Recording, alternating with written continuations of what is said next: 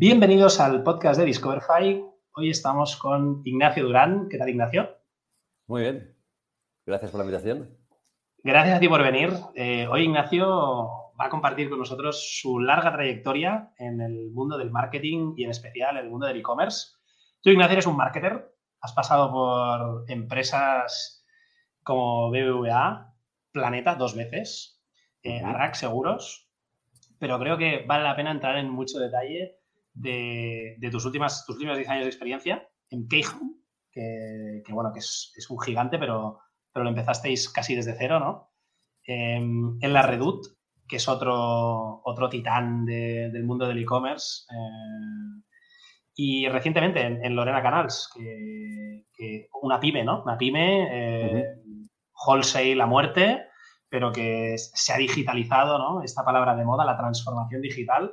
Pues bueno, ahí lo han hecho muy bien y además fichando talento senior eh, y con el culo pelado en este mundo de, del e-commerce, la transformación y demás. Cuéntanos, Ignacio, que parece que solo hablé yo. ¿Quién es Ignacio Durán? Bueno, a ver, como decías, eh, llevo ya 20 años ya en, marketing. Eh, empecé más con marketing directo, que te diría casi que es la, base de, o sea, muchas de las estrategias que ya utilizábamos hace 20 años con, Planeta, por ejemplo, siguen hoy vigentes. O sea, no, no ha cambiado tanto. Lo que ha cambiado es eh, las métricas, ha cambiado la tecnología, ha, cambiado el tipo de acciones que implementamos en base a, a, muchos datos, pero que realmente la evolución de estos últimos 20 años lo que me ha cambiado casi es, ha sido eso, ¿no? Pues de, un boli a, tener eh, unos sistemas aquí de CRMs y, de marketing automation y, de seguimiento de, pues eso, ¿no? De análisis, casi te diría, ¿no? De todo ese big data que antes ya lo teníamos, pero pasa, a lo mejor lo teníamos o en un Excel o incluso en papel, ¿no? Hace, pues eso, 25, 30 años. Pero vamos, sí, sí, he ido evolucionando desde Planeta, eh, BVA con tema más clientes y segmentación de clientes, eh, y en ARA, que te diría que etapas era más de marketing, marketing digital, y luego las siguientes han sido más, siempre era un marketing más centrado en e-commerce, en, lanzar e-commerce, proyectos de e-commerce y, tanto B2C como al final incluso hasta B2B. Em, me había olvidado que has pasado también por, por o sea, has tocado hasta, hasta agencia y igual parece, Un añito, un añito. Fue así de, sí, como consultor, aquello que estuvimos ahí intentando montar un proyecto. No, y, lo decía precisamente porque igual ahora da la sensación de, ostras, alguien con 20 años de experiencia en marketing, eh, este es un tío que se sienta en su despacho, ¿no? Tiene un equipo eh, de secuaces eh, en, la planta 1, en la 2, en la 3, y, y Ignacio lo único que hace es estrategia, pizarra, tal, no sé qué. Pero ostras, tú has sido de los primeros en hacer performance marketing, ¿no? Invertir seguramente decenas o cientos de miles o millones de euros en, PPC, ¿no? En, SEM, eh, antes de que ni siquiera salieran en, social ads y todo esto, ¿no? Eh, ¿cómo, ha evolucionado todo? Y, si quieres lo vamos ligando un poco con, tus experiencias, ¿no? Te diría que, es como todo, ¿eh? O sea, no empiezas con millones, sino con euros eh, contados en, miles, porque realmente lo que, por ejemplo, el 2000 lo que hacíamos era decir, bueno, existe un mundo ahí, Internet, hay unos eh, consumidores que todavía no saben ni por dónde van, que las páginas se cargaban en minuto y medio, era una, situación muy diferente, pero en la que ya desde marketing al final lo que haces es estudiar el mercado, estudiar tu cliente, ver por dónde va y tú pues te acercas a él en los momentos adecuados, ¿no? Con aquellos mensajes que tienes y tal. Y ya lo hacíamos en, eh, radio, en televisión, en, revistas, en prensa, en cartes, eh, mailings o telemarketing, ¿no? Todo ese mundo más, a lo mejor, más de antes. Y, aplicábamos lo mismo. Nos íbamos a Internet y decíamos, bueno, pues eh, Google ya estaba por ahí probando, eh, Amazon ya hacía sus pinitos, todavía, todavía era muy pequeñito. Entonces, lo que hacías era simplemente, no vendías porque la gente no compraba en Internet, pero sí pasaban su rato. Así que lo que hacías era, sobre todo, ir a buscar impresiones y, y clics, ¿no? Aquí metías banners metías banners, hacías publi y lo mismo que hacías una cuña en radio, hacías un banner en internet en aquellas webs donde veías que funcionaba mejor y controlando, pues como controlamos ahora, mm, tantas impresiones, qué click-through te has tenido. Mm, y a partir de ahí, con ese ROI, como dijéramos que es hoy, pues utilizamos lo que te decía antes, ¿no? Utilizamos las mismas variables, las mismas métricas, eh, mirabas eh, qué me sale mejor. eh, ese lead que estoy consiguiendo por Internet se me convierte a venta y con un ticket medio mm, mejor o peor, que tengo el retorno en base a la inversión que he metido. Claro, al principio era, muy, barato. Eso que te iba a decir, al principio seguro que era muy barato y además en BBVA, en ARAC, ¿no? Seguros, en educación, planeta, ¿no? Eh, captar, era captar leads más baratos que, haciendo radio y que haciendo otras cosas. Sí, sí, sí. Em, luego... poco branding hacías, realmente era muy de leads. O sea, igual que, por ejemplo, en radio puedes estar haciendo branding o en televisión, además de captar leads, estás haciendo ruido, te están viendo. Internet, en aquel momento al principio te veían poco, ahora el que te veía y clicaba, realmente eh, el coste del lead o sea, es que era ínfimo. Entonces, eh, aunque la conversión fuera más baja, realmente te salía mejor. Entonces, bueno, era un canal de los que enseguida, digo, yo creo que en, en dos, tres años pasamos a captar el 40% de lo que teníamos en offline, lo pasamos a online. yo cuando me fui de Planeta en el 2004, eh, ya estábamos ya, en, pesaba el canal de Internet un 40% de la generación de leads de, la formación a distancia, ¿no? De personas interesadas en, cursos, ¿no? De, formación profesional, de idiomas. Me imagino que ahora, si trajeras una de Planeta, nos diría que es el 100%, ¿no?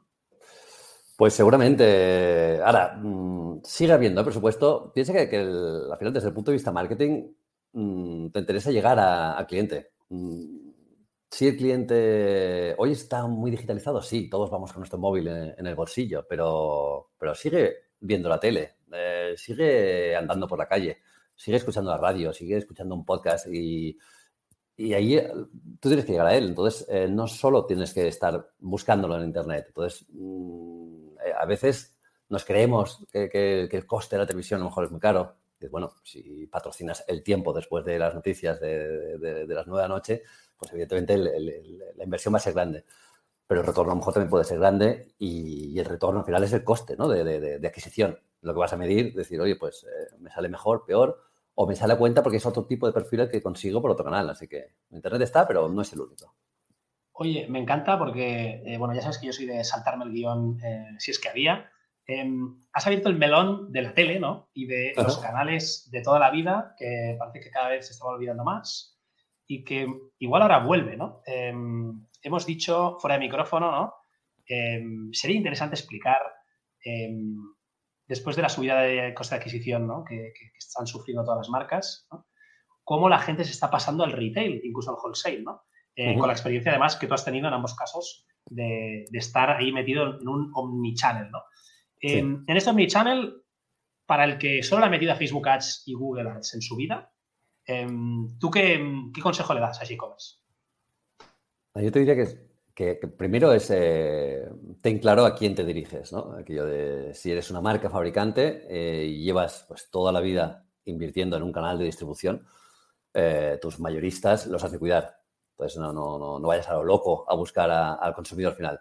Estudia, háblalo con ellos incluso, ¿no? O sea, yo la, experiencia que, he tenido en, diferentes empresas, lo que hemos hecho, y sin miedo, ¿eh? es preguntarles directamente, uno, al equipo comercial, evidentemente, pues hay ciertas reticencias de, de, B2B, pero, pero que los comentes con ellos, ves qué alternativas, qué tipo de cliente puedes captar, eh, qué mm, valor añadido te puede aportar y, te puede ayudar a definir poco a poco esa omnicanalidad, ¿no? Es decir, no solo en el B2B, B2C, sino incluso dentro de cada canal, cómo actúo. O sea, el B2B, pues hasta hace unos años siempre íbamos con pues, redes comerciales, con distribuidores, eh, con, esos mayoristas en, según qué mercado trabajábamos y hoy ya puedes meter, y ya te dirías lo que te decía antes, no fuera de, micro, que, que, incluso hay muchas empresas que están llegando tarde al B2B e-commerce, ¿no? El e-commerce B2B ya hay que estar ahí, porque tienes muchos clientes que por un tipo de interactuación que puedan tener contigo te va a interesar que vayan por, el, por la web B2B. Incluso a ellos les va a interesar que allí va a estar su histórico de pedidos, sus productos más recomendados en función de lo que ellos compran, pero también en lo que en, que aquellos productos que otros otras tiendas pueden haber en ese barrio, en ese país, en ese mercado, puedan ver también aquí como productos recomendados. Entonces, estás utilizando muchas veces las mismas técnicas. Y en el B2C lo mismo, ¿no? Tienes, eh, evidentemente, toda la parte de digitalizar y lanzarte a la, tienda online, pero también existe la tienda física.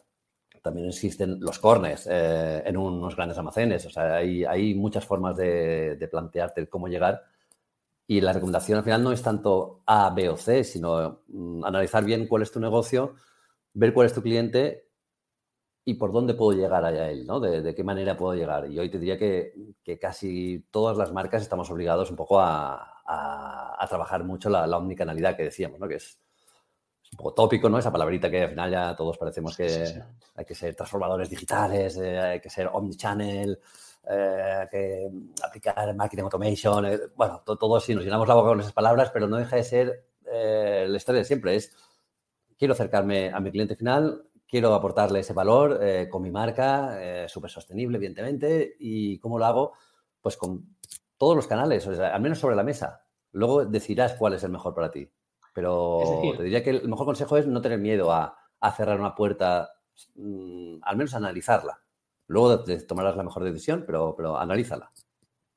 ¿Y tú crees, Ignacio, que esta marca nativa digital, por poner un ejemplo, ¿eh? que, le, ha ido muy bien, que está haciendo, pues, yo qué sé, más de un millón de euros de facturación anual con su e-commerce, y ahora tiene ese problema de que em, pues, ha dejado de ser rentable, o a lo mejor no lo era ya, y cada vez le cuesta más, ¿no? Em, es buscar otros canales, lo que hablábamos, pues pensar otro tipo de marketing que, no sea tanto de la adquisición y pues, influencia, lo que sea, afiliación, lo que sea, o, a lo mejor tienen que empezar a pensar eh, en wholesale, en retail, porque es, difícil, ¿no? Hay una barrera de entrada, montar un equipo de wholesale, claro, el que ya lo es, pues digitalizarse un poco es fácil, ¿no? Montar un e-commerce bien hecho para los clientes B2B, o sea, transformarse, pero claro, pero el que nunca lo ha hecho no conoce, no sabe lo que es montar una, tienda en, en, en, Foncarral. No sabe lo que es irse a ferias eh, a vender a, retaileros pequeñitos que le hacen pedidos mínimos de 500 euros. Em, ¿Es un buen consejo ese o qué, tienen que hacer? Sí, a ver, es, que volvemos un poco a lo mismo. Em, o sea, realmente el, si tú has nacido wholesaler eh, y tienes tu red de, clientes, eh, te has dado a conocer en ferias del sector, a lo mejor las ferias sí que es cierto que son interesantes, pero que ya tienes que abrir otras vías. No, no solo te puedes quedar en las ferias y más con los últimos dos años de, pandemia que, nos han cerrado casi todas las ferias eh, presenciales y, en, muchos casos eh, ha obligado a muchas empresas a tomar decisiones de, oye, ya no, no tendré eh, mi pop-up store, ¿no? Mi, mi, corner dentro de una feria, entonces a lo mejor tengo que decidir montar una pop-up store en medio de Madrid, Barcelona, París, donde sea tu mercado y, eso te acerque un poco a como una especie de eh, showroom donde ahí recibes a los clientes. Y pues bueno, pues es tu propia feria, ¿no? Montas tu stand en la calle o no, eh, porque tienes una zona aquí yo fuera de una ciudad donde los metros cuadrados son más asequibles y, puedas montar un, showroom. Pues es, muy recomendable tener ese showroom para ese tipo de clientes y lo mantienes. Mm, no los pierdas. Si has invertido en marca y tu marca ya es conocida, y el cliente final te compra a ti, lo digo porque esto es diferente, ¿eh? o sea, no es lo mismo Nike que vende a una tienda de deportes, que la tienda de deportes vende Nike a su cliente final, que un fabricante de muebles que no tenía eh, nombre en el consumidor final porque el consumidor final iba a una tienda de muebles y lo compraba en esa tienda de muebles y el mueble no tiene nombre. Entonces, eh, ahí, ahí, por ejemplo, nos pasaba esto con Cave Home, ¿no? Es que es lo que te iba a decir. Vamos a empezar con la historia de Cave Home, que yo creo que en estos 13 minutos que llevamos, todo el mundo está esperando. Eh, ostras, ¿qué hacía Ignacio en Cape Home y cómo empieza esa historia? Porque es un, es, un poco desconocido también. Eh, no, no, es, ¿no? En, en, en Girona, ¿no? Eh, bueno, ahora nos explicas. Sí, no, no, es, a ver, el planteamiento es fácil. empresa que ya lleva 25 años trabajando y fabricando y distribuyendo muebles, se encuentra con un sector que no está digitalizado y que no avanza. Entonces, ¿qué hace? Pues intenta forzar y presionar a sus clientes B2B, a sus tiendas, a que se digitalicen. Cuesta, van lentos, eh, no saben cómo hacerlo y al final lo que decide es, bueno, pues eh, voy a apoyarlos digitalizándome, entonces con eso les apoyo, entonces es lo que decía antes, apoyo al canal B2B porque le estoy, eh, estoy digitalizando toda la información, toda la base de datos, puedo montar una web B2B para que esos clientes empiecen a, a tener relación conmigo vía web pero además crea una marca para el cliente final. en este caso, Julia Group lo que hace es, eh, pues bueno, yo, me incorporo en el, proyecto para crear esa pata nueva. Entonces, eh, desde cero creamos el nombre, Cave Home, pues eh, es una de las branding que teníamos ahí que, nos gustaba y que era una de las marcas que ya existían aquello con los derechos, pero que no se había utilizado nunca. Y decíamos, oye, esto nos puede ir muy bien. Y ya está, teníamos espacio porque esto está en Shield, en Girona.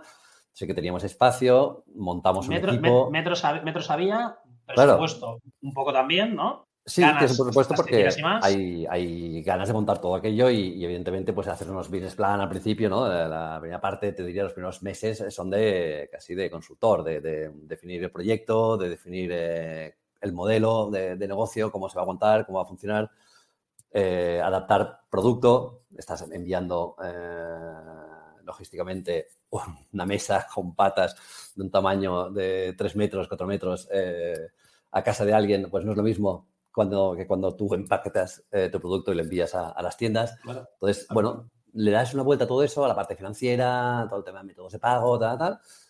Montas un equipo, marketing, eh, web, administrativo, customer service, todos los eh, equipos que tal. Y al principio, pues eso, te pones una persona en cada ámbito. Y con cuatro personas iniciamos el proyecto. Tres, realmente. Inicialmente con tres personas que, montamos y bueno, pues va creciendo, va creciendo, va creciendo.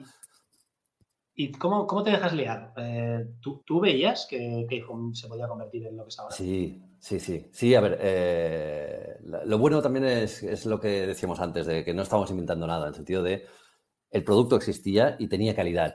La empresa trabajaba muy bien el, el producto y la calidad de, y el diseño de, del catálogo que tenía, ¿no? de, oferta. Entonces, trasladar eso en el 2012, en un momento en que todavía el sector eh, moda ya estaba apuntando por ahí, eh, Amazon ya lleva ya un tiempo también trabajando, pero el sector mueble todavía estaba muy lento. O sea, IKEA no quería ni hablar de, marketplaces porque le rompía sus circuitos de las tiendas.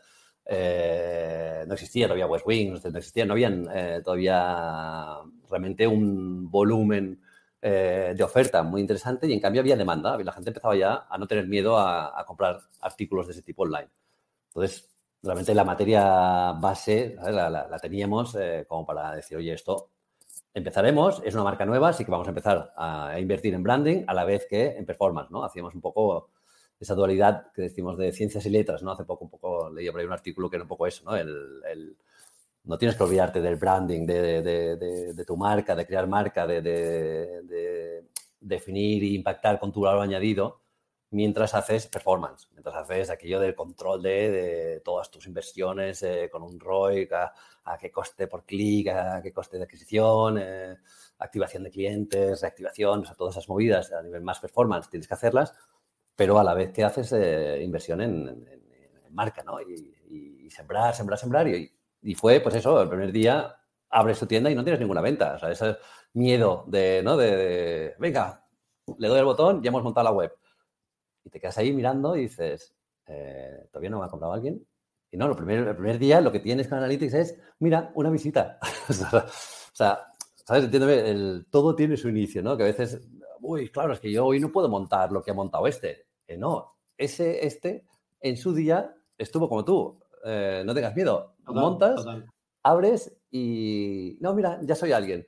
Bueno, eh, tienes una web, está en la nube, pero nadie la ha visitado. Google ni sabe ni que existe, todavía no está, ¿no? Los robots de Google, no, las arañas no están todavía ubicado ni qué eres, ni cómo eres, ni, ni qué haces. Y evidentemente tampoco te va a recomendar porque no te ve visitas, así que no eres nadie. Entonces, bueno, es hacer ruido, hacer ruido y, oye, poco a poco, al final es como todo. Total. Em, esto se le podría llamar un intraemprendimiento, ¿no? Dentro de una corporación. Sí, o sea, eh, es, claro, para, la propia empresa también era un, una, una novedad, era un reto, era una, porque soy B2B y tengo que pasar al B2C y ya es un reto interno y externo, ¿eh? mis clientes, incluso mi propio equipo interno de qué hacen estos eh, que se han montado ahí en una sala que tenían allá vacía, un equipito de marketing, e-commerce, eh, para vender directamente al consumidor final con una marca nueva. ¿Qué, es esto? Si, nadie conoce eso. Entonces, esos retos los tienes en el mercado y los tienes internos y, y realmente, pues eso es, sí, es una especie de startup dentro ya de una base, que, esa base te da mucha seguridad, que es una, hay tesorería, hay dinero, y otra, el producto ya existe y sabes que funciona, porque tus clientes B2B lo están vendiendo. Lo compran. Y te lo compran y aquello funciona. Entonces, mm, no es lanzarte con un producto nuevo y a ver qué pasa con el cliente. Por lo tanto, la clave del éxito es la creación de marca y el, y el canal, ¿no? Porque luego, que, era, otro de los platos fuertes, luego Cave Home sigue petándolo en, online, pero rompe la barrera y empieza a abrir tiendas como locos, ¿no? No como locos, eh, realmente es bastante medido, pero sí que es, pero es un paso, vamos a decir, muy natural. O sea, digo porque es que en estos últimos años se ha leído mucho, ¿no? De, ostras, los de Love se van a LON y los de LON se van a Love. ¿Qué, es esto? Eh, no deja de ser otra vez, hablamos de, los canales de contacto ¿no? con, el, con, el, con el cliente. Eh, tener una tienda física es un caramelito, sí, ya te digo que no, que, que, eso es un caramelito que cualquier e-commerce que acaba montando una tienda física es la bomba. O sea, ya esa celebración, aunque les haga mal, ya es, como sentirte de que es tangible tu producto, tu, negocio, ¿no? Pero es una forma más de, acercarte a él y, y, no de la misma manera, ¿eh? que, entendemos, eh, ah, pues monto una tienda y ya está. no, a ver, hablamos de Cave Home, muebles, eh, metros cuadrados, ¿qué monto? Tipo IKEA, eh, una estrategia de grandes almacenes en las afueras de, las ciudades. Aumento una tienda pequeña donde, como mucho, por el precio metro cuadrado, pues voy a tener ahí 200, 300 metros cuadrados, 500 si quieres. Iba a decir, que, pequeña, esto es subjetivo, ¿no? Porque sí, sí, claro. Pues, o sea, no, hablamos de, 50 metros, no, no, estamos hablando de, de, que a lo mejor de 500, incluso hasta de 1000 metros, dos plantas, eh, puedas tener un, back office ahí de la parte de almacén, aquí donde puedas tener algo, pero evidentemente no puedes tener todo tu catálogo. Entonces, eh, en el mundo mueble, decoración, eh, lo que tienes ahí es un pop-up store es una tienda donde la gente va, toca, eh, saben que existes y, otra vez vuelve a ser una inversión en un canal donde si lo miras de forma independiente te costará mucho rentabilizar aquello. Pero si lo pones dentro de tu mix de canales de inversión que estás haciendo en marketing, te está ayudando, porque solamente tener o no tener una tienda, seguro que los números te van a salir mejor. Entonces, eh, es una inversión de, branding, ¿no? De tener esa marca ya en la calle. Te lo iba a decir, ¿no? E, es branding y tú, y además de, ser un, tío de marketing, eh, eres un tío de, negocio y, de hecho, fuiste CEO de, de Cave Home. Luego la PNL, eso, eh, claro, es muy subjetivo, ¿no? tú decías, no, no, hay que ponerlo dentro del mix. Tú la PNL de la tienda, o sea, la tienda podía perder dinero, pero se le imputaba un marketing. ¿Eso sin entrar mucho en detalle, pero explicando un poco, ¿cómo, lo cocinas, no?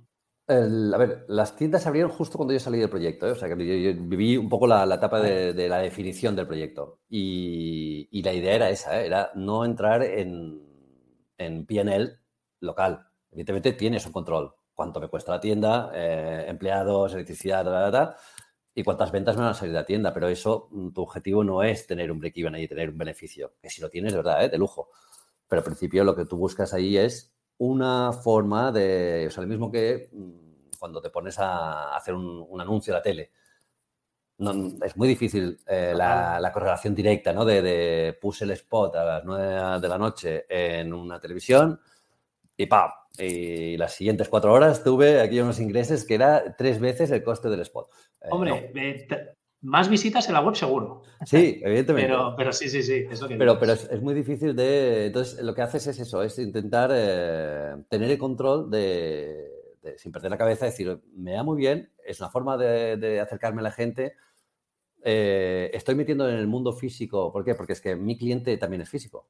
Y es lo que te decía antes, ¿no? El tema de omnicanalidad ese, eh, si quitamos un poco esa palabreja que a veces suena un poco rara, no deja de ser eso de mi cliente se levanta, desayuna, va a trabajar, se pasea, coge mejor un autobús, un metro, una moto, una bicicleta, un coche, se mueve, escucha la radio, tal, tal. Pues todos esos puntos que esa persona va haciendo, te, interesa eh, que en función de, qué momento sea el adecuado a presentarle tu producto, tú estés ahí.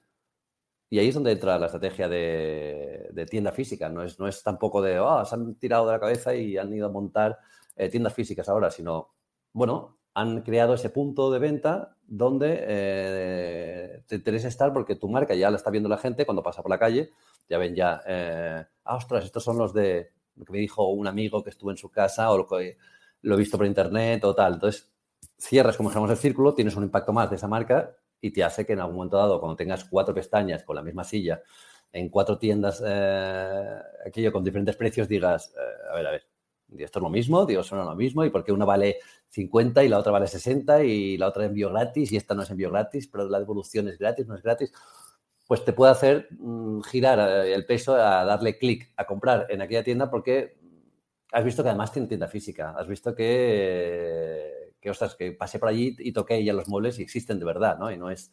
Entonces, bueno, la credibilidad que se habla mucho también en e-commerce, que es como vender a distancia, uno de los mayores retos es la credibilidad, ¿no? El, tengo que generarle confianza a uno de que existo y de que mi producto es bueno. Eso es importantísimo trasladarlo a lo que haces, cómo lo comunicas y en qué canales estás para que le llegue a impactar ¿no? esa credibilidad al cliente. Em, me comentabas ¿no? que, tú, tú, te fuiste cuando se empezaron a abrir tiendas, pero no sé si recuerdas cuál es el ratio de conversión así, Blender, por visita. Que, podíais, tener, pero la pregunta no, era, no iba tanto a eso, a que me digas 1.1, 0.7, lo que sea, sino, vamos, ponemos la mano en el fuego, que al abrir tiendas, esa confianza, esa credibilidad, incluso e, ese, ese ir y, probar y, acabar de decidirte, ¿no? Eh, debió subir la conversión, ¿no? Porque yo, hasta me veo sentándome en la tienda y mientras me estoy yendo a casa, eh, comprándolo online, ¿no? Sí. No, no, no, y, lo has de montar así, ¿eh? O sea, te diría que sobre todo en este tipo de productos, piensa que, como te decía, el, si te gusta un sofá que estás puesto en la tienda, no te lo vas a llevar a casa en el bolsillo porque no lo tienen, o sea, porque en esa tienda solamente tendrás uno y, puedes hacer el pedido online, te lo puede hacer eh, la persona que te está atendiendo, puedes tener una pantalla donde el sofá que estás viendo lo puedo ver en ocho colores y lo veo en una pantalla. Entonces, ahí es donde está esa parte de omnicanalidad y de transformación digital, de evoluciona. O sea, eso sí que si hay algo que nos está cambiando es la tecnología, que nos está facilitando muchas tareas que, hoy todavía hay pocas tiendas, ¿eh? O sea, que, todavía vemos, pues, pues, si Amazon invierte en que puedas entrar y salir sin tocar nada, que él ya se ha enterado lo que has puesto en el carrito y ya te lo ha cobrado en tu cuenta. Pero no ha habido interactuación con, la caja, ¿no? Entonces no hay, no hay fricción. Eh, pero todavía hay pocas tiendas que tengan el 100% de la omnicanalidad transformando digitalmente las tiendas offline, ¿no? Las tiendas de la calle. hay mucho todavía por hacer pero es que puedes hacer muchas cosas en ese sentido, ¿no? De, desde he visto tiendas con tablets que facilitan tablets a, las personas para que tal. Otras que con el mismo móvil, como tú dices, ostras, pues mm, incluso o lo estoy comprando en la tienda o lo estoy comprando saliendo de la tienda, pero porque ya lo he visto, lo he tocado y el color mostaza me gustaba, pero oye, pero me voy a ir a un color más limón. ¿Y por qué no te lo puedes llevar a casa muchas veces? ¿no? Y en, ese, en este caso, ¿eh? Podemos extrapolar a cualquier tipo de producto, pero en este caso es, evidente que, es más difícil que te puedas llevar una mesa con cuatro sillas eh, que no a lo mejor una lamparita que sí, que puedas tener ahí y que digas, no, esta lámpara me la llevo, sí, pues mira, está empaquetada en una caja y te la puedes llevar, pero la mesa y las cuatro sillas puedes hacer el pedido, te lo puedo enviar a casa, lo puedes recoger aquí en la tienda y es ahí donde entra toda esa movida de, relación con el cliente en la, tienda física. Y ya que estamos con la movida, abro melón. Em, el mobiliario tiene un poco menos de margen, por norma general, ¿eh? igual me equivoco, que, otro tipo de productos, incluso dentro de la categoría de decoración y demás. Eh, el transporte es caro, em, es, está súper fragmentado, ¿no? Porque no es lo mismo enviar a París que a Lille, que a Zaragoza, que a Cádiz, que a Madrid, ¿no? Eh, y encima se le deja al, cliente la puerta de casa, ¿no? O no sé si pagando un extra, pero suben siete pisos sin ascensor, etcétera, etcétera. Em, todo esto se lo come de margen normalmente, O, no, ahora nos explicas. Y, luego ya disparo para el final. ¿eh? ¿eh? yo sé de gente, a mí no me ha pasado nunca, no sé si por suerte por desgracia, pero yo sé de gente que, luego el sofá estaba roto, se quejan y le dicen que, que quédate el sofá, que, no me lo devuelvas. O sea, me vas a hacer aquí un descosido en el almacén que de repente venga un sofá, que igual traerlo me cuesta 100 euros y vamos a tener un sofá roto el almacén ahí eh, muerto de hambre. Este tema de operaciones, eh, PNL, eh, ¿cómo, lo ves tú? es cierto. es que piensa que hay, o sea, por ejemplo, el sector de decoración tienes un coste de, almacén tranquilamente entre, o sea, de almacén, de, logístico, almacén, transporte de ida y porcentaje de devoluciones que puedas tener. Almacén, almacén porque ocupan más, claro. Claro, todo esto tienes la gestión de almacén, eh, el estocaje te cubre, te, cuesta más, eh, el envío mm, de una mesa grande o un sofá, te puede costar hasta 100 euros enviarlo, mm, de, yo sé, de Barcelona a Madrid. Y lo mismo te puedo decir a lo mejor a, un pueblecito perdido en Galicia, ¿eh? o, en Cádiz, o, donde sea. Hay un coste y eso tienes que asumirlo. Entonces, tienes casi entre un 15 y un 20% mejor de, los costes de tu PNL directamente casi en transporte. Eh, estoy sumando idas y vueltas, ¿eh? o sea que ya meto ya temas de devoluciones. Pero que, es que si luego tienes, me lo invento, un 25% de costes de adquisición, pues ya estás ya en 45. Eh, todavía no hemos hablado de, oficinas, de empleados y, y del coste de producto. Entonces, eh, pam, pam, pam, pam, pues em, el margen tienes que vigilarlo. No es que no haya, ¿no? Evidentemente hay, si no, no existirían los negocios. Pero, pero tienes que vigilarlo más. Eh, entonces, cada sector es diferente. O sea, por ejemplo, en, en, en la Redut con moda, el coste de transporte era bajísimo, pero tenías unas devoluciones muy bestias. nosotros, por ejemplo, este, la Reboot, y todavía eran menos que en Europa, ¿eh? pero podríamos tener casi 20-25% de devoluciones, cuando a lo mejor en Alemania tienes un 40-45% de devoluciones. La gente está acostumbrada a compro dos, la talla 36 y a 38, y la que vaya mejor me la quedo y la otra la devuelvo. Em, ¿Qué pasa? Que el coste de lo que envías no vale tanto, ¿no? Una blusa, una falda, un pantalón, eh, cuesta mucho menos el, envío, pero tienes un mayor porcentaje de, devoluciones. Entonces, eso en el mundo mueble, por suerte, mm, la gente cuando se gasta ese dinero, ¿no? Pero piensa al final, pues, un te puede costar 10.000, ¿eh? pero ponle una media aquello de 1.000, 1.500. Si te lo gastas es porque realmente eh, estás muy convencido de que yo lo quieres. Luego, como tú decías, eliges el servicio, vamos a decir, mm, rápido, que sería, me lo entregan a pie de edificio otro es a puerta y otro es entro de tu puerta, de, tu puerta. Entro dentro de tu casa, lo monto y me llevo el cartón y lo que sobre. Y, bueno, pues el, sofá, antiguo.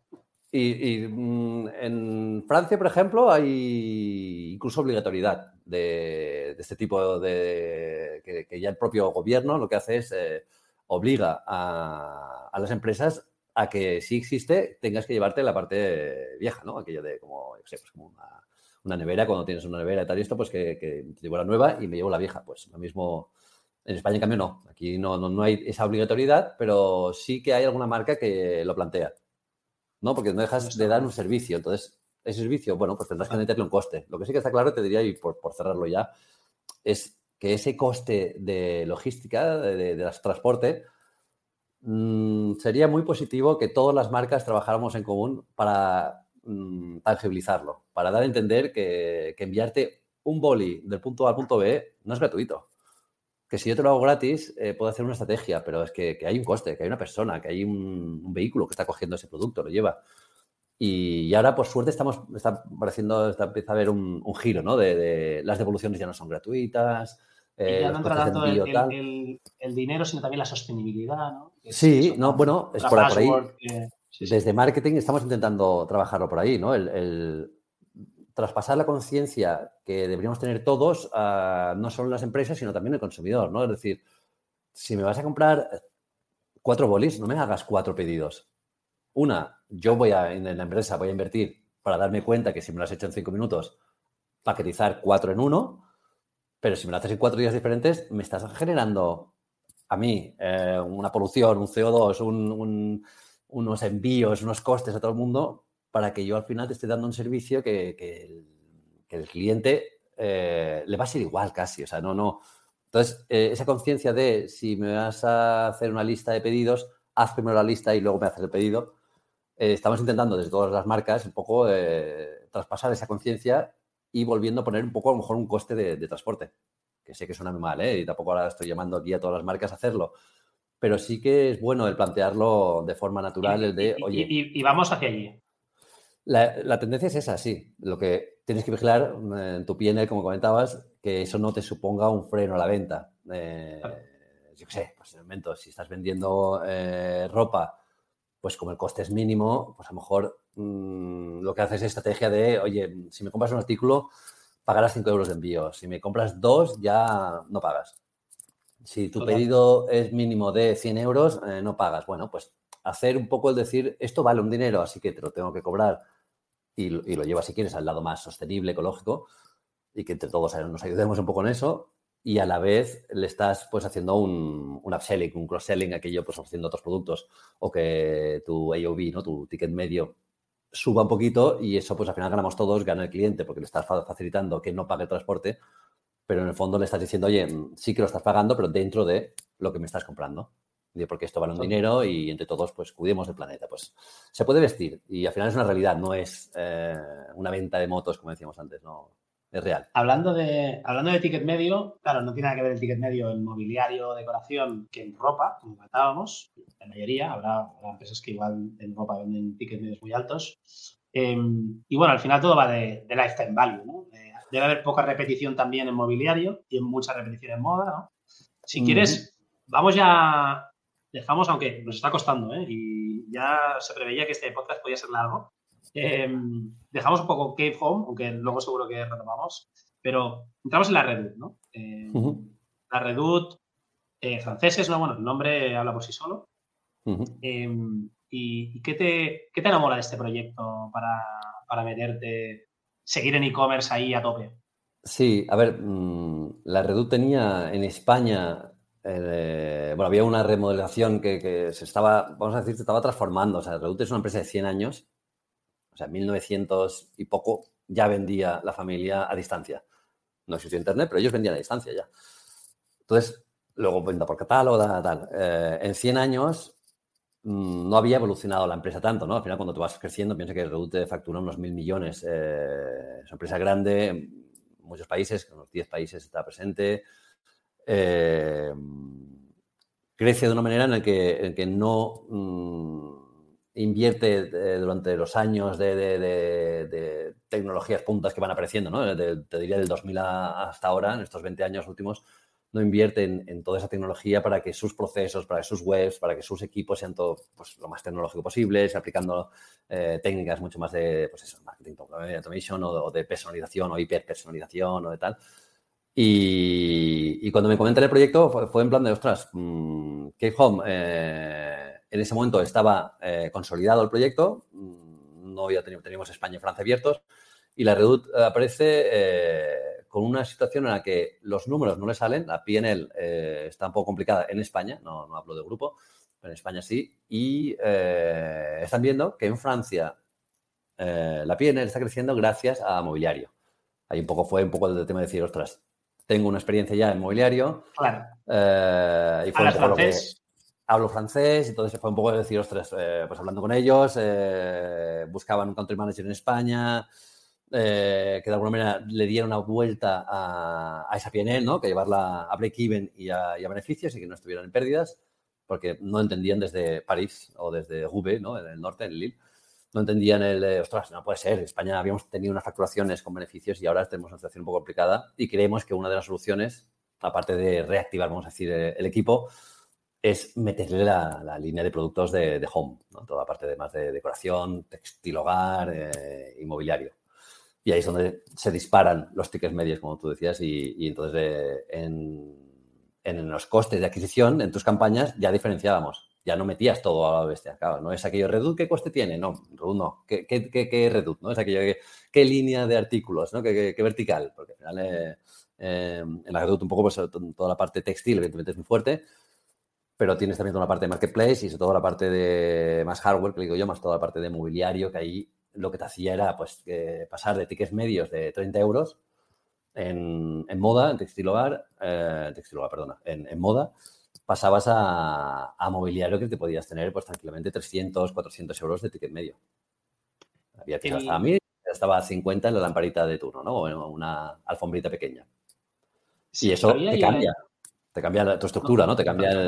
claro, O sea, puedes gastarte más y no tanto en el sentido de, invertir más, sino con la misma inversión puedes tener eh, un coste, de más, alto. más alto, tranquilamente, con, y asumir un uh, conversion rate aquello más bajo porque eh, entiendes que aquello no entro y compro.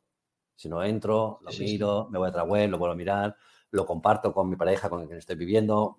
La decisión de compra es diferente. Entonces, el, el, Customer Journey en este caso, ¿no? Aquello de, de, lo que le estás poniendo son más alicientes de comparar, compartir, eh, la decisión es compartida. Hay más elementos que hacen que no se vende en una visita, sino en dos, tres, incluso en cuatro, ¿no? De, de, media. Entonces, eso te lleva, bueno, pues bajas de conversion rate, eh, ojo con las visitas, pero también puedes pagar las visitas más altas porque sabes que el ticket medio no es de 30, sino de 300, estás multiplicando por 10. Eso que te eh, preguntar del ticket medio ¿no? y, de, y del coste de adquisición. ¿Tú captas a lo mejor a alguien que viene por una camiseta, pero luego sabes que le puedes acabar vendiendo muebles? ¿O, ese tipo de recurrencia de upsell, cross-sell es muy complicado? Es complicado, eh, pero es que otra vez volvemos un poco al, Depende del negocio. O sea, en la Redu, por ejemplo, el 60% de ventas eran clientes propios y el 40% son nuevos clientes. Entonces, cuando esos clientes propios tienes todo un sistema muy controlado aquí de, de CRM, de, activación, de reactivación, eh, tienes captado ese tipo de cliente, ya la marca ya está metida ahí y entonces es más sencillo que como confíen en la marca, le puedas ir diciendo, oye, ¿has visto estos muebles que tengo? Eh, en función del tipo de ropa que me está comprando, también podría ofrecerle un tipo de mueble. Entonces, ahí sí que eh, buscábamos un poco el, mix de carritos de compra que existían, pero que no, no, son masivos, o sea, no, no es muy normal. Ahora sí que existen. Entonces, lo que sí creo que hacías es tener el coste de oportunidad, ¿no? El, estoy captando gente ofreciéndole textil, que el ticket medio va a ser unos 30, así que tengo que mirar aquello de, un coste de adquisición, pues si, sea, ¿no? Pues si, quiero ir al 33%, pues eh, que máximo coste de adquisición sea 10 para, para un ticket de, 30, pero eh, eh, y le voy metiendo poco a poco el mundo mueble a mi cliente, ahí puedo hacer estrategias de, cross donde mm, puedo tener eh, un riesgo, pero ese riesgo me va a aportar seguramente más beneficios. Es que esos tickets medios de 30 se conviertan en, no pasen directamente a lo loco a, 300, pero sí que pueden empezar a comprarte cositas de algo que a lo mejor tú no tenías, pero que empiezas a tener. No se comprará a lo mejor todo el mobiliario, pero sí empiezan a comprarte cositas y cuando tienen esa confianza a través de esa credibilidad que hablábamos antes, eh, ya tienes ahí esa relación con ellos. Entonces, eh, bueno, eso en un cliente nuevo es más difícil y ahí sí que quizás separábamos más, eh, porque era más difícil que ese cliente nuevo comprara moda y, muebles en, un mismo pedido.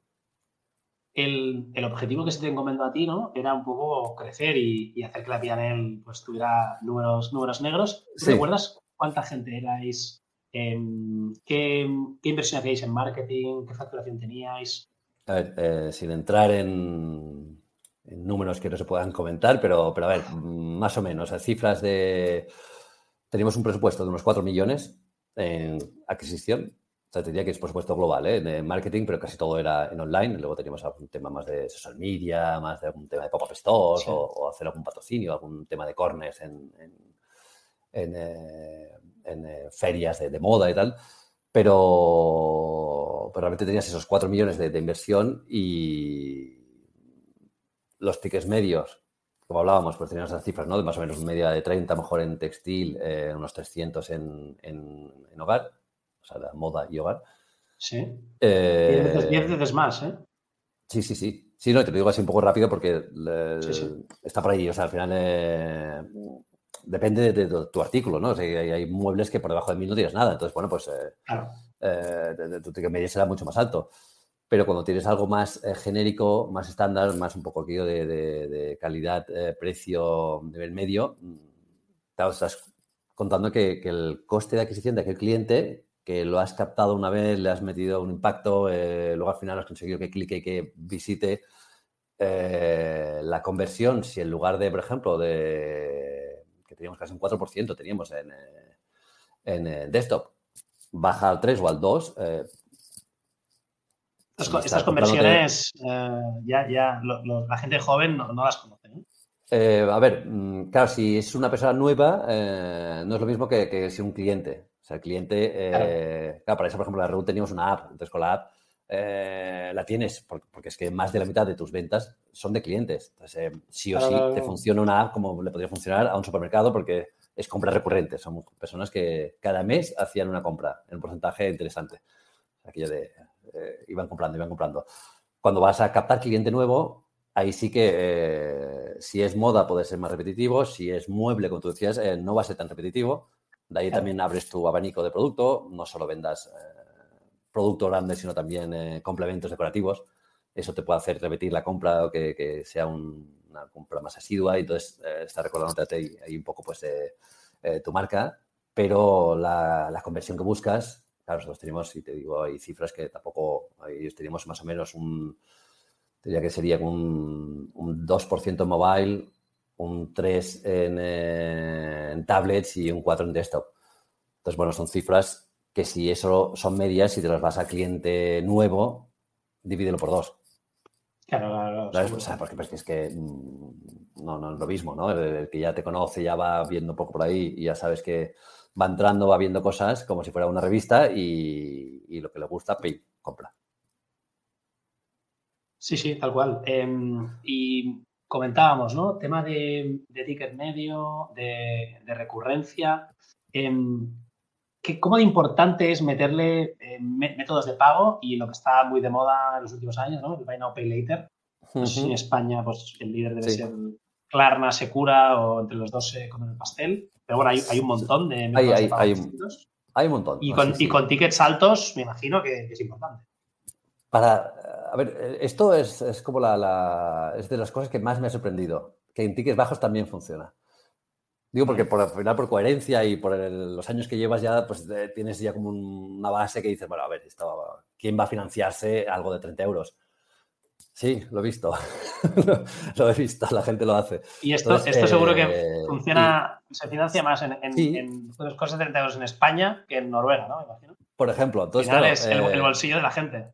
Claro, o sea, esto en, eh, en Redu, que vendíamos en 10 países, eh, pues tenías una situaciones donde el, el, el, behavior, ya estamos hablando de inglés y castellano, pero el comportamiento Del, del, cliente lo que te está haciendo es eh, que actúa totalmente diferente. El nórdico, desde incluso de, Francia España, que estamos ahí a, tiro de piedra, es diferente. Entonces, en España sí que somos muy de, oye, mira, si, si pone interés cero, vale 30, 50, 100, me lo financio en tres plazos y pim pam, ya está. Entonces, ¿qué haces? Pues eh, busca estrategias con tu partner, con tu eh, con tu Secura, con tu Plaza, con quien sea, eh, para buscar el, que a los pequeños esos pues no le cueste casi, ¿no? Que no haya un tipo de interés ahí y tal, y, que los de medio pues que ya están pidiéndote que les des un crédito de a 6, 9, 12 meses, con importes a lo mejor de 500, de 1000 euros, mm, ahí es donde sí que hay un tipo de interés, evidentemente, porque al final pues, le estás haciendo un favor y a cambio pues, eh, tiene un precio, tiene un coste esa cesión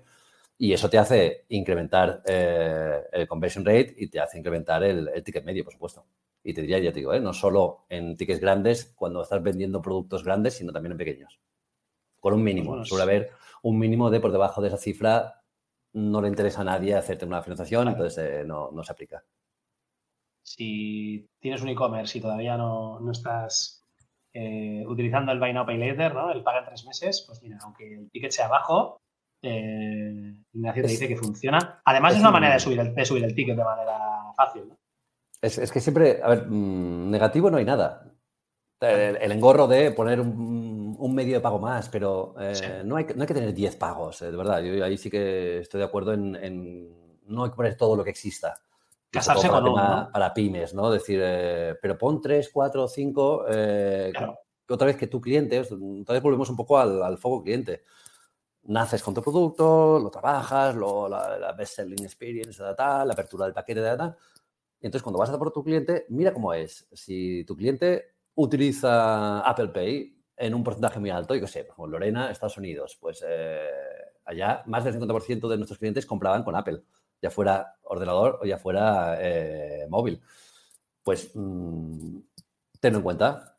¿No quieres ponerlo? No lo pongas. Pero es algo que tus clientes solamente están utilizando. Mm, Hay que acércate, ¿no? Acércate y, y pónselo fácil porque lo que buscas es reducir las fricciones para que con menos visitas consigas más ventas, ¿no? Pero no, no tiene eh, engaño, ¿no? El tema del e-commerce es como muy matemático. Entonces, eh, eh, acércate ahí. O sea, tarjeta, hombre, por supuesto. Estás en España, vamos, ni lo dudes.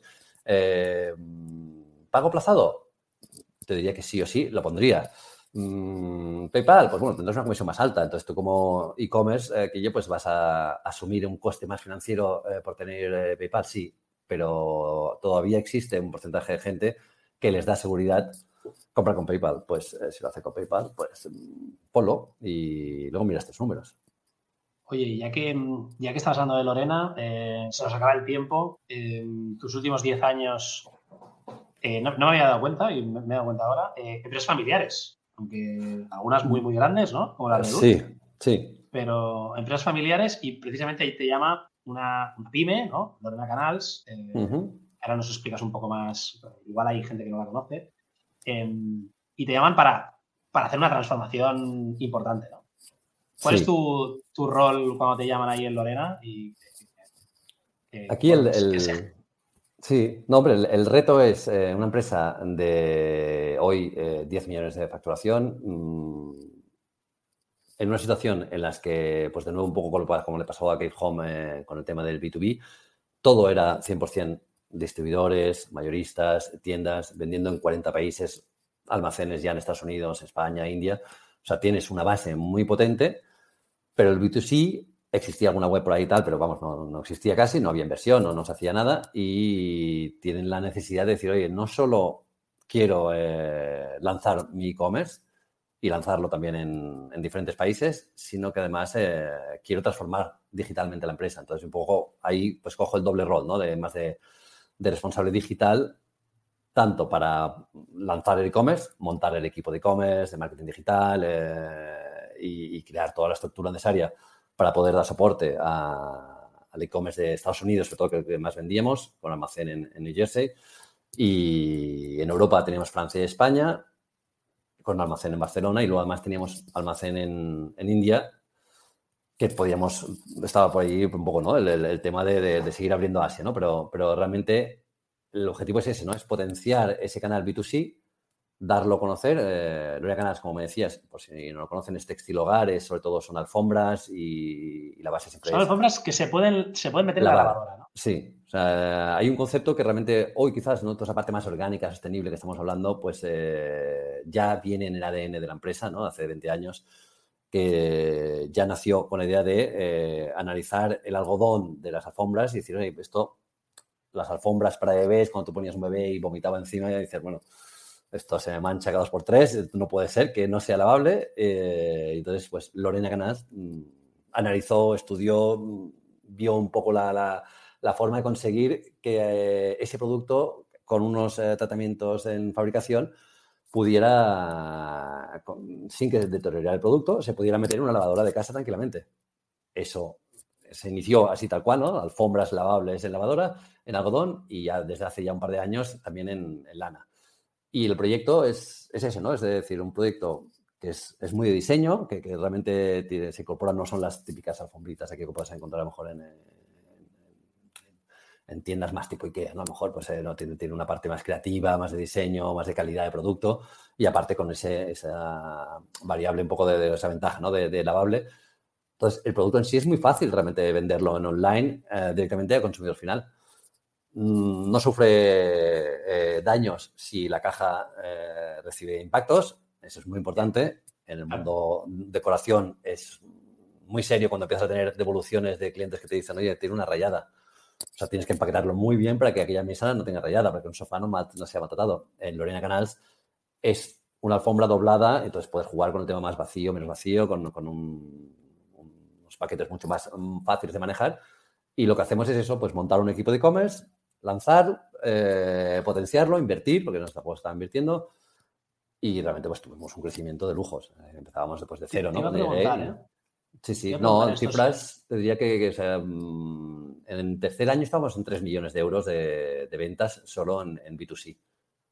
Wow. Entonces, es un tema de esos de, decir, con una inversión limitada, o sea, aquí estamos hablando de presupuestos de, pues, estábamos a lo mejor en, eh, medio millón de euros, ¿eh? metiendo a lo mejor toda la, inversión eh, de, Es omnicanal, ¿eh? Que, no hay que meterlo todo en, en Sí, sí, no, no, por eso, por eso digo, o sea, que mm, estoy mezclando un poco diferente, pero justo en este caso aquí no, había, no, tenemos tienda. Entonces no hay tienda física, no hay esa parte no, no, existe, pero sí que es cierto que ahí pues pueden haber colaboraciones, pueden haber presentaciones. Eh, la parte B2B, evidentemente, pues siempre se trabajaba hasta, hasta la pandemia, pues también con, con asistencia a ferias, con eh, acercar tu producto a todas esas tiendas más, toda la parte más B2B. En el B2C, casi todo ha sido siempre inversión más, eh, e-commerce, más online y, y con un retorno muy positivo, eh, haciendo marca, porque eso sí que hemos seguido mucho haciendo marca, que es un poco la, fuerza también de, dentro del nicho, ¿eh? Porque a veces la gente dice, ah, pues no sé qué marca han hecho si no conozco la marca. Digo, hombre, dentro de eh, mundo mm, textil hogar, decoración, alfombras, es muy conocida, es una marca conocida y no solo en este mercado, ¿no? es en muchos países donde se vende. Y claro, si, si es solo B2C, pues bueno, pues, el objetivo es uno y tal, ¿no? Al, al, tener tú un, doble rol ¿no? de transformación digital de la empresa y demás, ¿cómo se te mide un poco el performance? Porque también te afecta el B2B, también te afecta a procesos internos, ¿no? Sí, em, tienes, tienes los dos. O sea, tienes, eh, y al final un poco eh, mi tarea es potenciar las ventas e-commerce eh, B2C, pero como tú dices, también es, hay proyectos. Entonces, la performance mía, como dijimos, es lanzar, implementar y, que se utilicen esos proyectos, ¿no? esa digitalización, esa transformación de procesos en atención al cliente, en eh, finanzas, en eh, comercial. Entonces, por ejemplo, comercial, la parte más B2B, pues también montamos una, web B2B. Y eso era muy interesante, porque al final es lo que decíamos, eh, tienes clientes muy top que los vas a llevar de la mano, pero tienes todo un volumen de clientes que vas, van haciendo pedidos más medianos que lo que te interesa es eh, que tengan un servicio muy ágil, más ágil, que puedan entrar a una web con su código y que tengan su precio, con sus tarifas, con sus descuentos, con eh, noticias donde le estás avanzando cosas que todavía no han salido porque van a salir, eh, donde les estás haciendo ya un histórico de qué pedidos han hecho, qué colores, qué texturas. Entonces tienes tú una parte más de CRM que a ti te sirve, pero también a él le sirve. Entonces, esa relación B2B eh, era muy, muy interesante. Y ahí, por ejemplo, pues también nos ha ido muy bien el tener dos webs diferenciadas totalmente. Una cerrada, que es la de clientes B2B, que si no eres cliente nuestro, tú no ahí no puedes entrar. tenemos que activar como mejor la cuenta, entras, y entonces a partir de ahí ya tienes una relación comercial con nosotros. O la de B2C, que es, pues eso, consumidor final y que puedas ah, abrirlo. Entonces, son dos vías diferentes, son otros ratios también. La B2C es un magento, ¿no? Sí, estamos a punto de sacar a Shopify. Ahí es otra movida también. Oh. ¿eh? Ahí podemos. Eh, otro, otro día hablamos un gran, de. Un gran, un gran anuncio, ¿eh? Un gran anuncio, ¿eh? Todo el mundo sabe Shopify, ¿eh? Hasta las pymes. Es un. A ver, es, es. Ostras, es que. Y ya si quieres, aquí por no, por no alargarlo, porque al final aquí hablamos y hablamos y da, podemos estar. para otro podcast. Pero simplemente el. o sea, pero por ejemplo, yo cuando llegué, pues teníamos un PrestaShop. Entonces trabajábamos con PrestaShop. Eh, cuando vimos todo el proyecto, el alcance que tenía, dijimos, esto no lo va a soportar PrestaShop eh, y Magento nos daba unas soluciones mejores. Y dijimos, venga, Magento. Llega un momento en que metes tanta inversión en desarrollos, Magento está cambiando ya, ¿eh? con Adobe y tal, ya está cambiando, pero mm, sí que es cierto que la facilidad de implementación de un equipo no técnico de marketing digital, hoy, eh, si tengo que apuntar a algún sitio, eh, Shopify me da ventajas, ¿eh? tampoco quiero darle flores a unos sí y a otros no, todos tienen sus ventajas, pero sí que es cierto que hemos migrado y estamos a punto aquí de, de lanzar solamente en breve. Parece que esto sea, esto sea espacio patrocinado por Shopify. No, no, por eso digo que no, no, que, no, que, ni, mucho menos, porque em, en que, por ejemplo, lo lanzamos también con Magento y, y digo, la bomba, ¿eh? O sea, la escalabilidad que tenía Magento no lo tenía ningún otro. Pero eh, cada día lo que buscamos más en los equipos es facilidad. O sea, es de equipo IT y que en Canas eh, dependía de mí. Eh, tienes unos developers internos o externos, pero hay tú unos costes de desarrollo, unos timings. Si son externos, eh, los timings se crecen más. Si es interno, pues le puedes decir más, deja todo y dedícate a esto, que tenemos un problema en la web. Pero eh, los plugins, vas a decir, eh, funcionan muy bien. a veces perdemos mucho tiempo en, personalizar funcionalidades cuando ya existen unos plugins, unos automations, unos que a lo mejor son más sencillas de lo que tú esperabas tener, pero ostras, empieza con algo, pues empieza por ahí. No, no, no intentes desarrollar algo a no ser que sea la bomba, ¿eh? Venga, pues métele equipo, métele horas y lo desarrollas y tal, pero si no, mm, tira con CMS adecuados, de verdad, ¿eh? sin decir aquí yo cuál es mejor, pero que sean adecuados a lo que tú necesitas. Si no tienes equipo técnico IT interno, si tu equipo es digital, sabe de marketing, pero no de desarrollo, pues piensa en qué CMS va a ser eh, más fácilmente gestionable, modificable, si, subes productos, si subes fotos, vídeos. por si hay alguien ahí, ¿no? Eh, ahora mismo haciendo un poco de estudio de mercado, eh, llamamiento, ¿no? A diferentes CMS de la industria a que se pasen por el podcast. así que esperemos tener mucha más información, bueno, objetiva o subjetiva, según se mire, dentro de poco en el podcast. y que hay muchos, ¿eh? Hay muchos en el mercado. hay, hay, hay, Vitex, hay, o sea, cuando tú también puedes hacer cosas por ahí, o sea, hay, muchos. Los e-commerce. Ah, sí. Salesforce. O sea, tienes muchas soluciones, entonces eh, no hay ninguna mejor peor, es quién eres, qué necesitas y busca la que mejor se... Para ahí también está muy bien las asistencias a ferias, a veces que, que, no tienes que montar 10 reuniones, sino que en una asistencia, un día en, un, en una feria de e-commerce vas y, y conoces a tres, cuatro proveedores. Sí, y al final, pues, sobre todo si estás empezando, pues es lo más fácil.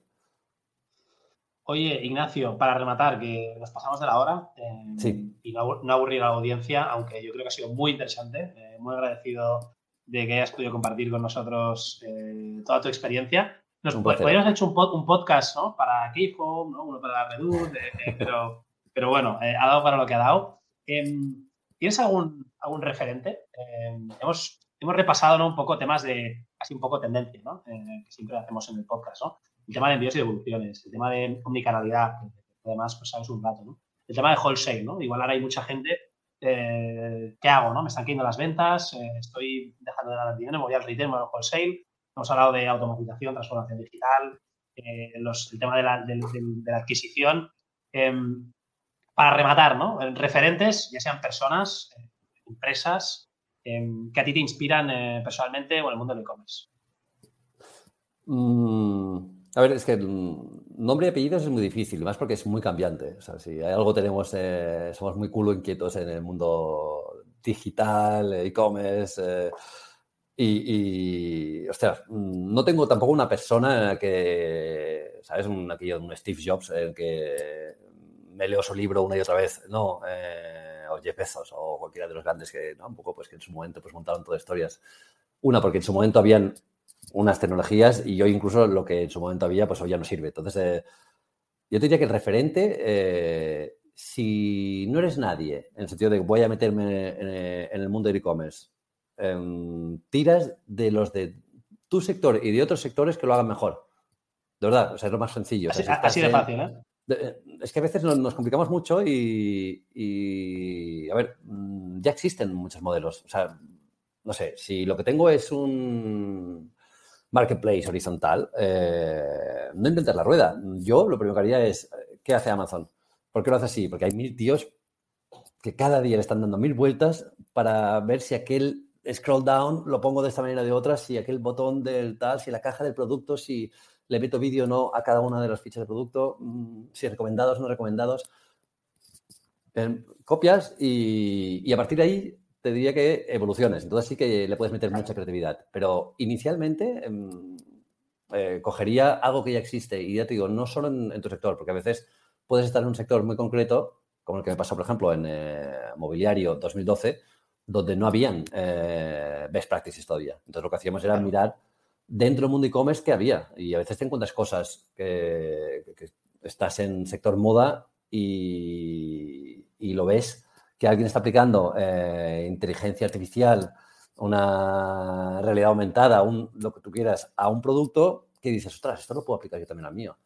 Y esas tendencias, que eso sí que, si hay algo que nos obliga es, y eso sí que es muy recomendable, es estar al día, qué hacen unos y otros, no solo en tu sector, sino en los demás, porque vas viendo cosas muy interesantes, que es que no da tiempo, todas no las podrás aplicar, pero habrán algunas que a lo mejor dirás, uy, esta me la apunto porque no interesa, esto me puede hacer cambiar un poco la experiencia de compra de mi cliente conmigo si le meto, eh, no sé, no te hablo ya de blockchain, pero mm, formas, procesos eh, de, poder eh, ver mejor aquel producto. Entonces, me preguntabas, ¿no? La, referencia, no, yo creo que no es tanto una persona, porque va cambiando mucho, sino el seguir medios. Yo sí que sigo dos, tres, cuatro medios de... Tienes podcasts interesantes, tienes medios del mundo e-commerce, donde con una newsletter semanal, eh, si quieres diaria, pero si no semanal, porque noticias siempre hay, te, te, vas ya inundando un poco de lo que pasa, lo que se mueve, cuáles son las tendencias, ¿no? De, por ahí. Y déjame, Ignacio, la última de la última, ¿eh? eh ya totalmente fuera de tiempo.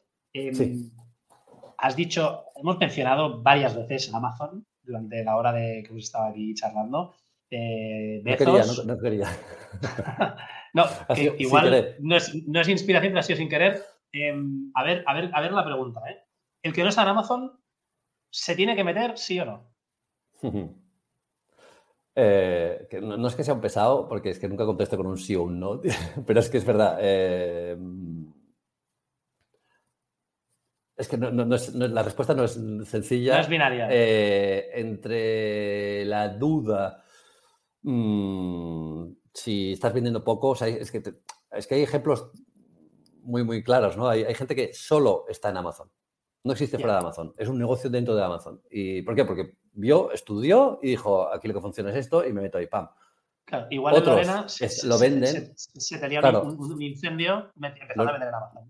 ¿no? no, no, lo hacemos, lo hacemos. Pero, eh, ¿qué hacemos? Eh, mm, estamos en un marketplace, pero lo que hacemos es controlamos mucho el precio. Entonces, si es eso. Claro. Entonces, una cosa es darle, eh, ¿sabes? a Amazon el producto y que él ponga su precio. Ahí no puedes, por ley, obligarle a vender. Pero si tú no le das el producto, lo tienes tú, ya está. Si algo que vendes en tu web a 100, en Amazon lo vendes a 100, mantén precios. No te hagas ahí pelea, porque entonces sí que tendrás una movida. Entonces, yo eso lo recomendaría, sí. No sabe mal, porque al final eh, siempre da cierta rabia que yo el tema de, de, la gran tienda Amazon, pero es la que hay, el tráfico que tiene diario y si lo que decíamos antes, vas a buscar a tu cliente y tu cliente durante el día en algún ratito pasa para allá, pues quizás mm, planteate tenerlo. Ahora, controlarlo, eso sí, recomiendo controlarlo mucho porque si no entrarás en su juego y no en el tuyo. Entonces, lo controlas pues y, eso yo creo que es la recomendación. Nos quedamos con este cierre. Eh, Amazon sí, pero con cuidado, controlando. Y nada más, Ignacio, eh, ¿dónde te podemos encontrar? ¿LinkedIn? Pues el LinkedIn, eh, al final es lo más fácil, sencillo, aquí yo Ignacio Durán y, por ahí sigo colaborando con proyectos y, buscando siempre pues eh, eso, ¿no? Nuevos retos y buscando una manera que yo de, seguir creciendo, porque al final lo que decíamos es muy interesante este, este mundo, te apasiona, ¿no? Cuando, cuando lo conoces y, nunca descansas, porque siempre estás ahí cada día hablando con alguien, en este caso hablando contigo y, que comentamos, compartimos cosas y, aprendemos, así que ahí seguimos. Pues eh, gracias por, haber compartido este rato. Si habéis llegado hasta aquí, eh, más de una hora de podcast, hoy ha sido intenso, pero teníamos un invitado de lujo. Eh, nada, acuérdate, todas las semanas lanzamos un episodio nuevo y a ver quién viene la semana que viene. Un abrazo, Ignacio, gracias por todo. Gracias a vosotros. Queda bien. Chao. Chao.